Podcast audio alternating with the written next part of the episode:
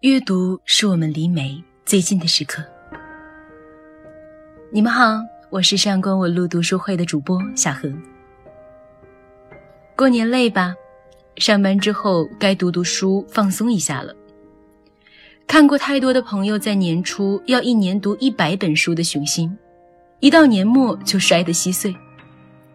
看过太多的书单，动辄列出十本、二十本。最终只得沦为一张空头支票。所以，我们今天推荐的书单非常的实际。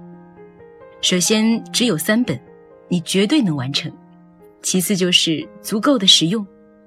恕我直言，二零一九年最大的一批九零后已经奔三了，那下面这些书恐怕就不能放过你了。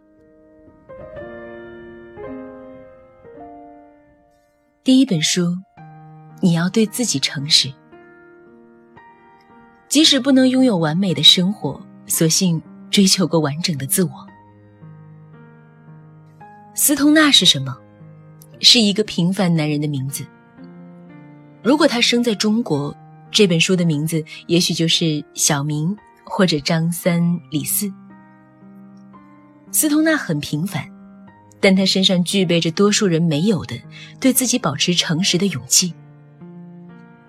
在这个人人擅长自欺的时代，对自我的发现和诚实，足以成为一个平凡人身上乍现的伟大之光。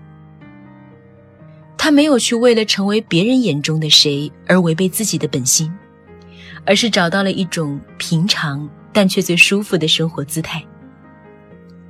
别人看到的是蜷缩，但是他自己尝到的是满足。要走到这一步，要弃绝多少的诱惑，无视多少轻蔑。多少人害怕被他人嫌弃平庸没有追求，害怕不被人理解尊重，而逼着自己不断的进取，满足家人的期待，成为别人口中牛逼的人，终其一生为他人的眼光所牵绊，却还总是欺骗，那就是自己的欲望。我们究竟什么时候才能发现，幸福的秘诀不过是找到自己真正的欲望，然后去满足自己？是钱就去赚很多很多的钱，是挑战就去大都市中厮杀，一步一步向上爬。但如果仅仅是充实的灵魂和宁静的心，就远离外界的喧嚣，努力的向内生长。但一定记得，是满足自己，而不是别人。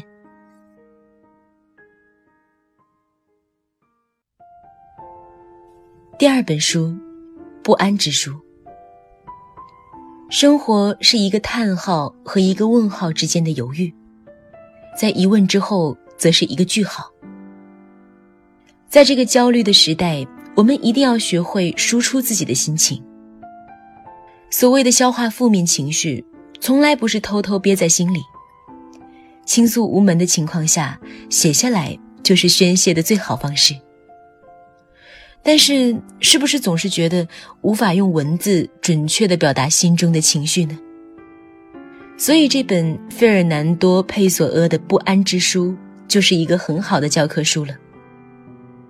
这本书收录了这位葡萄牙诗人五百多条诗意而又精确的朋友圈。关于梦想，我有巨大野心和过高的梦想，但小差役和女裁缝也是这样。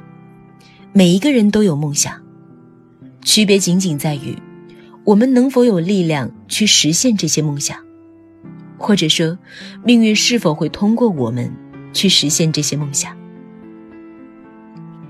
关于与他人的关系，我从来不求被他人理解，被理解类似于自我卖淫。关于自由，自由是孤立的可能性，只有你离开了人们，感到无需为了钱或者为了合群，或者为了爱情、光荣，甚至好奇去追寻他们，你才能获得自由。那些事情没有哪一件可以得到宁静和寂寞的滋养。这是一本充满深刻思考的书。也许你随手一翻，生活中的困惑就找得到答案。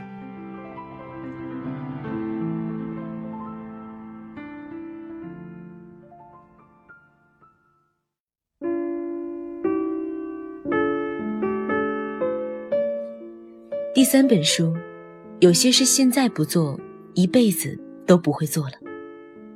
人一生要做的一百零一件事。这是一本豆瓣评分仅有五点四分的书，有些人大骂垃圾，认为这本书没有存在的意义；有些人却直呼有趣。尽管这本书有如此大的争议，依然要推荐，因为这本书中列出的很多无稽的事情，也许能给我们的生活带来一点灵感和趣味。读书，你不仅需要鸿篇巨著。还需要随时可以放下的厕所读物。这本内容简单碎片的书，可以随时翻看，随时放下。在这本书里，作者列出了一百零一件小事，提醒我们生活中种种重要的部分：亲情、友情、爱情的美好，阅读、艺术和旅行给人的精神补给，大自然给人的乐趣与治愈。比如，开始收集某种东西，尝试吃那些难吃而有益的健康食物，假装生病，学着一星期不碰你喜欢的东西，学习用外语讲日常短语，写个故事发表，创建自己的网站，彻夜不眠，睡一整天，嫁祸别人。在庸常的日子里，我们需要疯狂一下。我们需要偶尔虐待自己，我们需要保持一颗好奇心。那些能给我们的生活带来一点不同，却常常被我们所忽略的小细节，那些想做而又不敢做的事情，都在这本书里。二零一九年，生活应该要不一样一点。